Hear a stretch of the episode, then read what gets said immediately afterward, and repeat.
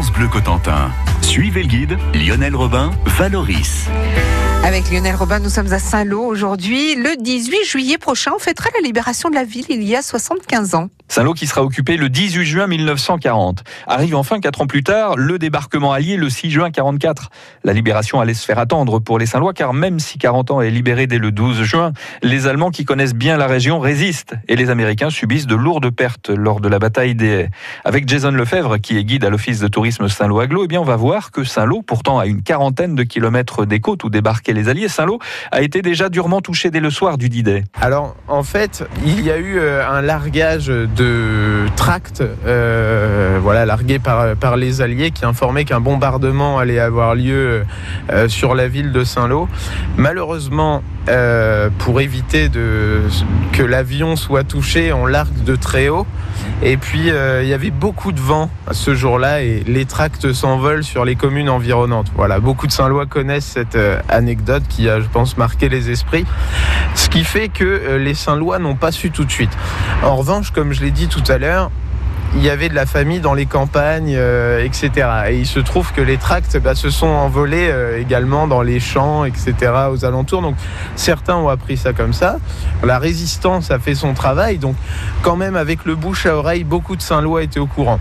Mais certains n'y ont pas cru.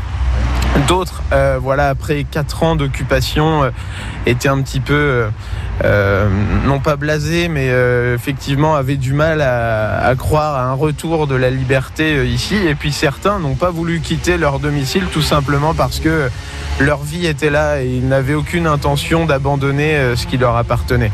Voilà. Et c'est après que ça s'est gâté. Oui, voilà, la, ville a été bombardée euh, à plusieurs reprises. C'est- une nuit, euh, dans la nuit du 6 au 7 juin 1944, c'est une nuit ici que les Saint-Lois vont appeler la nuit du feu.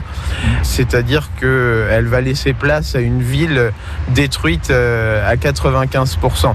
Voilà, certains, quand j'ai pu parler avec eux, ceux qui étaient partis en exode et qui pouvaient voir Saint-Lô de loin me parlent vraiment d'un grand brasier. Ça fait froid dans le dos quand même quand on y pense.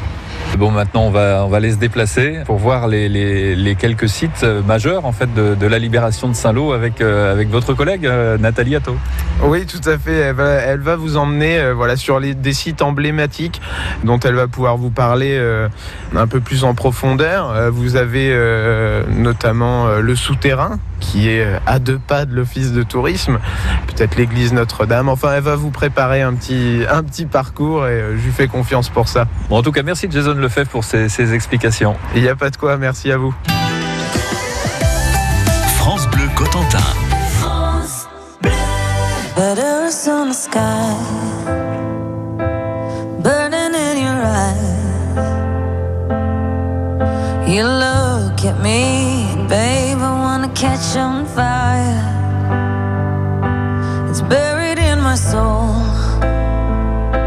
like California gold.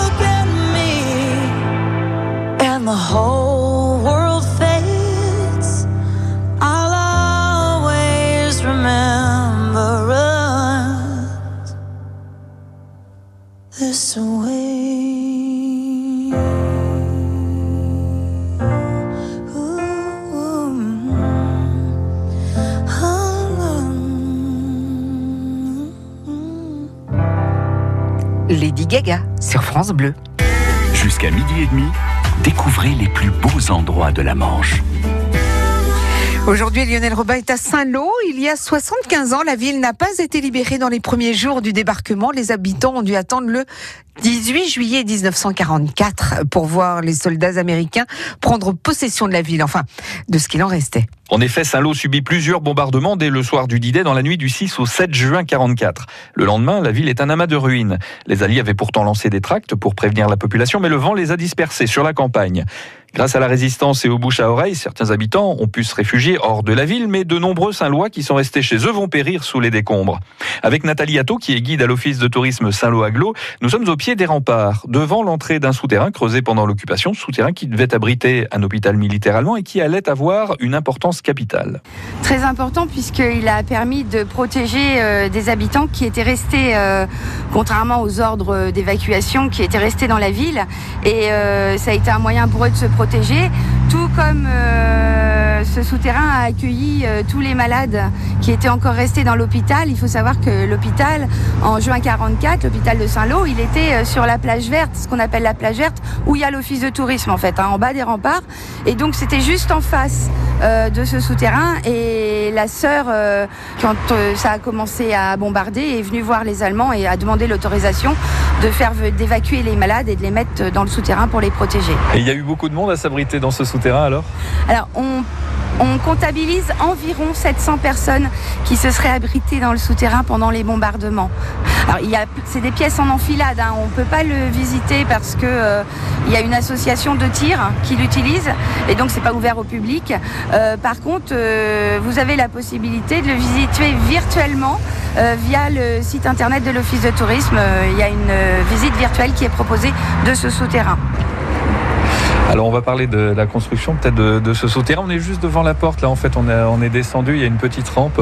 En fait, le, souterrain, il a été creusé par des ouvriers français et étrangers qui la plupart étaient requis au titre du service de travail obligatoire et ils ont travaillé sur le chantier jusqu'en juin 44, hein, moment des bombardements. Et donc, euh, quand ils creusaient, évidemment, pour percer, il fallait mettre de la dynamite. Et donc, à chaque fois qu'ils allaient allumer la dynamite, il y avait un, ouvrier qui était euh, attribué à la, trompette.